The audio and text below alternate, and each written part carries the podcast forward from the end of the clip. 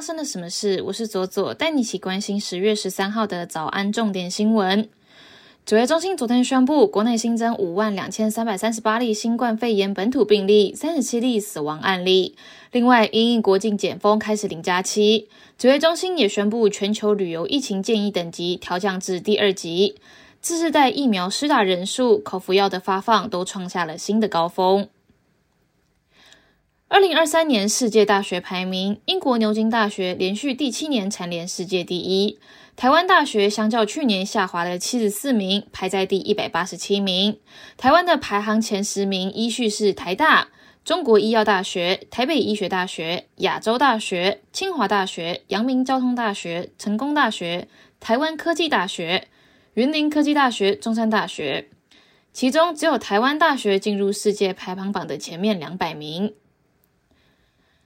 在行政院担任小编的二十九岁中姓男子，被发现沉尸在新北市五股区的淡水河岸旁。警方初步已经排除他杀，家中也留有遗言。周姓男子是苏贞昌团队的核心幕僚，从苏贞昌参选新北市长时就加入团队，曾经以撩妹金句结合苏贞昌台北县任内政绩的政绩告白语录引发话题。后来跟着苏贞昌进入了行政院担任网络小编。制作梗图宣导政策，被外界封为行政院的王牌小编。对此憾事，苏安昌表示感谢他生前在工作上面的付出，也会全力协助家属处理后事。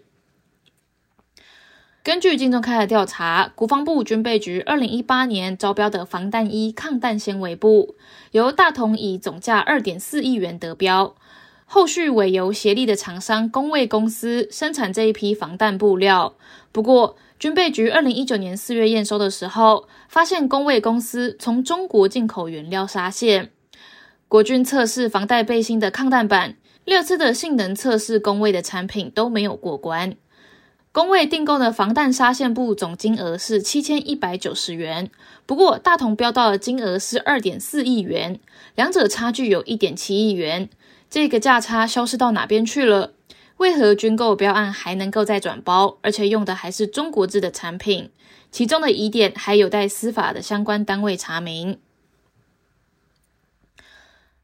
通货膨胀加上低薪环境，让台湾年轻人的生存变得更困难。根据立院的报告指出，去年青年族群收入有超过六成未满三万五千元。人力银行的数据也显示，台湾低薪产业高达了三分之二。因此，有民间团体呼吁政府必须要尽速完成最低工资法的立法。但是学者认为帮助有限，因为低薪的根本问题在于劳资的不对等。国际方面，《卫报》报道，英国新任的首相特拉斯的政府将会迅速的修订前首相强生时代的国防和外交政策，正式将中国列为对英国的威胁。这一项转变将会使得英国对北京的官方政策接近对于俄罗斯的立场。对此，中国外交部发言人毛宁表示：“抱守中国威胁的旧思维只会害人害己，没有出路。”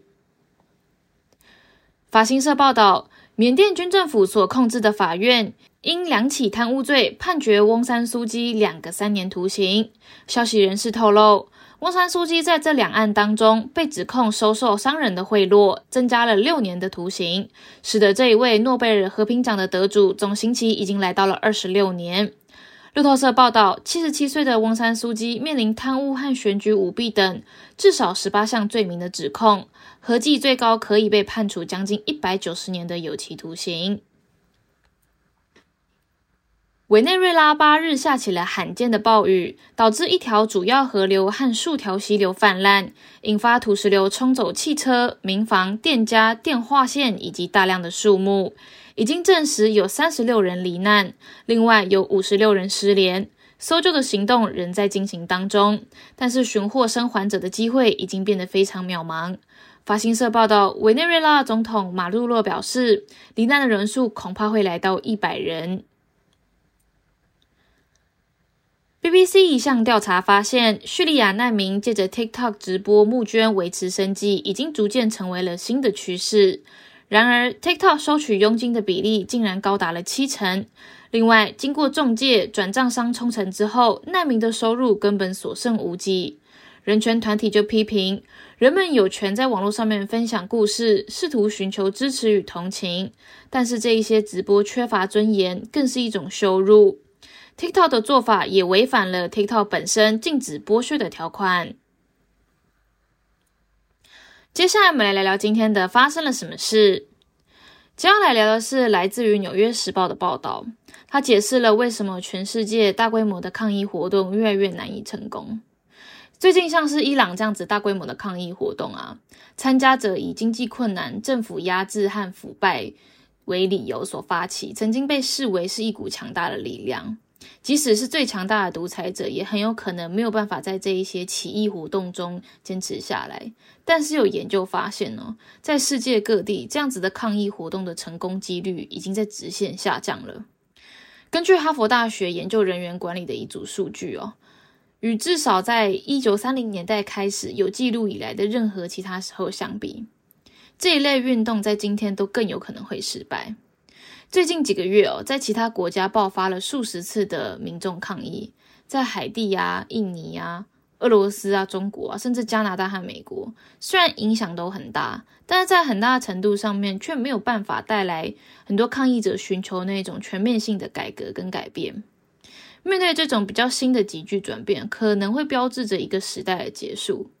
在长达数十年的时间里面，我们所谓人民力量所代表民主传播的主要力量，在二十世纪的大部分时间里面啊，大规模的抗议活动变得越来越普遍，而且越来越容易取得成功。许多的情况之下，它在推翻独裁者或是带来更大的民主方面，发挥了很大的作用。根据上面所提到的哈佛数据，到了两千年代初，要求进行系统性的改变的抗议活动中，有三分之二最终是取得了成功。回过头来看，这是一个很高的水平。到了两千年代终点附近，趋势开始逆转。到了二零一零年代末，尽管抗议的活动继续变得越来越普遍，但是成功几率却减半，降到了只剩下三分之一的成功几率。到了二零二零年初的数据已经表明，它可能成功几率已经再次减半，降到了六分之一的成功几率。监测抗议追踪项目的政治学者切诺维斯教授，在最近的一篇论文中写道：，非暴力运动的成功率达到了一个多世纪以来的最低点。二零二零和二零二一对于人民力量而言，是有记录以来最糟糕的一个年份。至于为什么会变成这样，仍然存在着争议哦。但是专家们也越来越认为，有几股广泛的力量推动了这一个趋势。一方面，两极分化在世界上面变得越来越普遍，收入的不平等，还有民族主义的态度，跟碎片化的新闻媒体和其他的力量都加深了跨越社会和政治界限的分歧。以伊朗为例哦，即使是在独裁的统治之下，它的政党也存在着激烈的竞争。一些分析人士认为，那里的经济城乡在动荡的时刻，两极分化的社会更有可能会因为大规模的抗议而分裂，甚至哦被鄙视的政府也可以借此巩固自己，帮助他们把抗议的人描绘成代表着一个狭义的利益集团，而不是整体公民。根据哥伦比亚大学的社会学家蒂菲克奇提出的理论。社群媒体使得抗议活动能够以曾经很难想象的规模，将抗议者的组织和人民聚集起来。这样子的抗议活动通常或是几乎没有正式的领导者，而且很可能会自相矛盾的去破坏这些运动。在过去哦，活动人士可能会花费数个月或是数年的时间，来建立发起大规模抗议所必须的组织结构以及现实事件的联系。这也使得运动得以持久的进行，同时也也逐渐的树立纪律还有指挥系统。但社群媒体使得潜在的抗议者可以直接跳过这些步骤，只需要一条广为传播的帖子就可以激发彼此采取行动。结果，成千上万甚至上百万人一夜之间涌上街头，但是消散的速度也同样可以很快。如果没有传统的行动基础建设，社群媒体的抗议活动会很难承受政府的镇压。没有领导者，他们会更容易分裂，并且难以进行战略协调。传统上面，除了政治领导人进行幕后谈判，或是强大的行动方针建立联盟以外，抗议活动通常是维权运动向政府施压的一个工具。社群媒体的使用哦，将民众的能量从这种组织活动中引走，这就意味着大规模的抗议现在往往成为了唯一的工具，而且本身通常没有什么效果。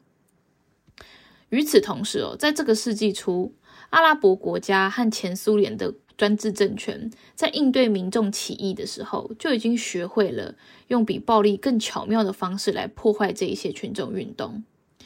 哈佛学者切诺维斯博士就说：“我们生活在一个数字权威主义的时代，独裁政权会利用互联网和其他的工具开发新的方法，从直接的监视活动人士的通讯，到网络骚扰和恐吓，再到国家宣传的迅速传播，再到运动的渗透，再到选择性的审查。这不足以让政府消除所有的异议，但是想要获胜。”他们只需要制造足够多的怀疑、分裂，或是对痛苦的麻木冷漠，抗议的人就没有办法获得足够的大众支持。政府也越来越多的在民众中寻找反对抗议的盟友。不断上升的反自由主义，往往会认为啊，强人统治是可取的，抗议是无法无天的。有时候甚至会支持政府镇压这些民众，镇压这些运动。切诺维斯就认为，哦，这些变化的一个结果就是，抗议活动的成功不再由人群的规模来定义。相反的，最重要的因素可能是一场运动是否拥有足够的技巧，能够说服或者迫使一个国家的关键权力商客与政府决裂。例如，在二零一九年的智利，出于经济的原因走上街头的抗议者面临暴力镇压，但他们在政治体系上面的上层。取得了盟友，这些高层将愤怒转化为具体的要求，然后帮助人民实现这一些要求。尽管在当今的世界，大规模的抗议并不一定会失败，但它成功的几率骤降，可能会产生连锁反应，甚至超越了民主的衰落。